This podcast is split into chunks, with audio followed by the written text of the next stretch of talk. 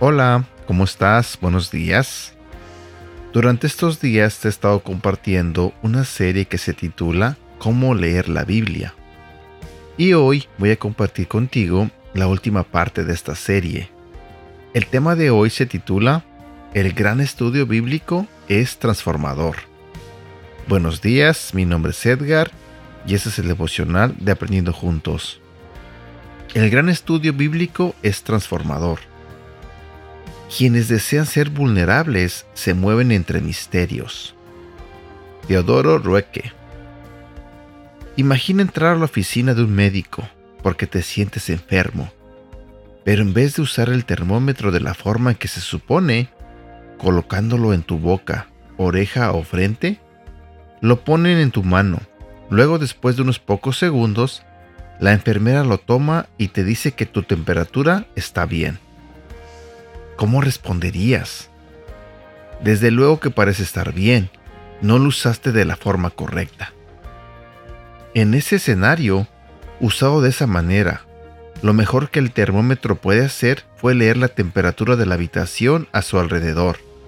No es que el termómetro estaba roto o no era efectivo. No estaba siendo usado correctamente. De la misma manera, cuando mantenemos la Biblia a distancia, nos perdemos del profundo poder, verdad y vida esperando a ser accedidas. La Biblia es uno de los caminos primarios que Dios escogió para revelarse a nosotros. Si deseamos tener, ser o hacer todo lo que Dios tenía pensado, todo empieza con acercarse a la Biblia con las herramientas e intenciones correctas en su lugar.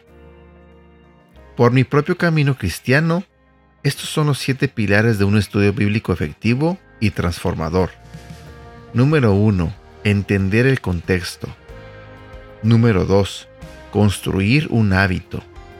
Número 3. Practicar la memorización. Número 4. Usar las herramientas correctas. Número 5. Aprender en comunidad.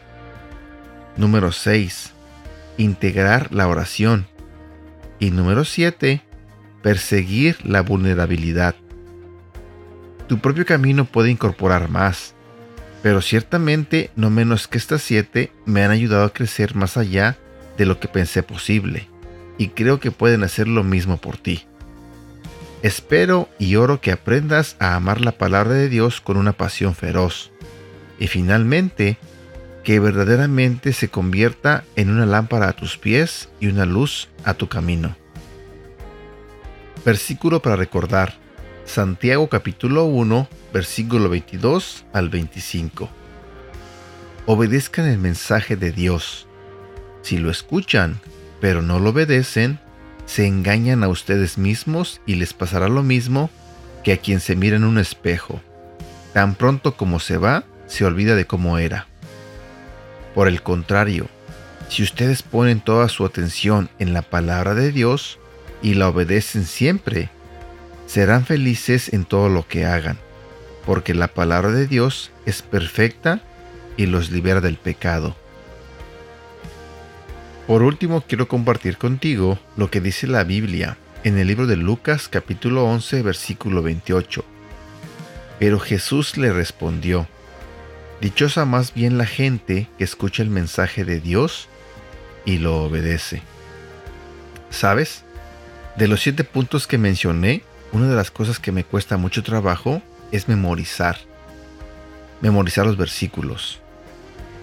Eh, lo intento muchas veces, pero no sé por qué me cuesta trabajo. Pero cuando yo escucho, por ejemplo, en la iglesia o en un estudio bíblico, o alguna persona mencionar un versículo, se me vienen a la mente las palabras. O sea, sé que lo leí, sé que lo, lo estudié, pero no puedo decirlo completamente el versículo eh, todo de memoria. Y sé que debo trabajar un poquito más en ese aspecto. Eh, quizás encontrar una manera en cómo memorizarlo. Eh, no sé si muchos de ustedes me han visto, pero yo cargo unas pulseras con unos versículos en cada pulserita. Y la razón por qué la traigo es porque pienso que de esa manera el leerlo por las mañanas o durante el día Pienso que me puede ayudar a memorizarlo, pero la verdad es que batallo. no sé, batallo mucho. Pero si te pasa lo mismo o quizás eh, es de las personas que con facilidad se aprende las cosas, pues qué mejor que memorizarte la palabra de Dios, qué mejor que te aprendas y te memorices lo que dice la Biblia.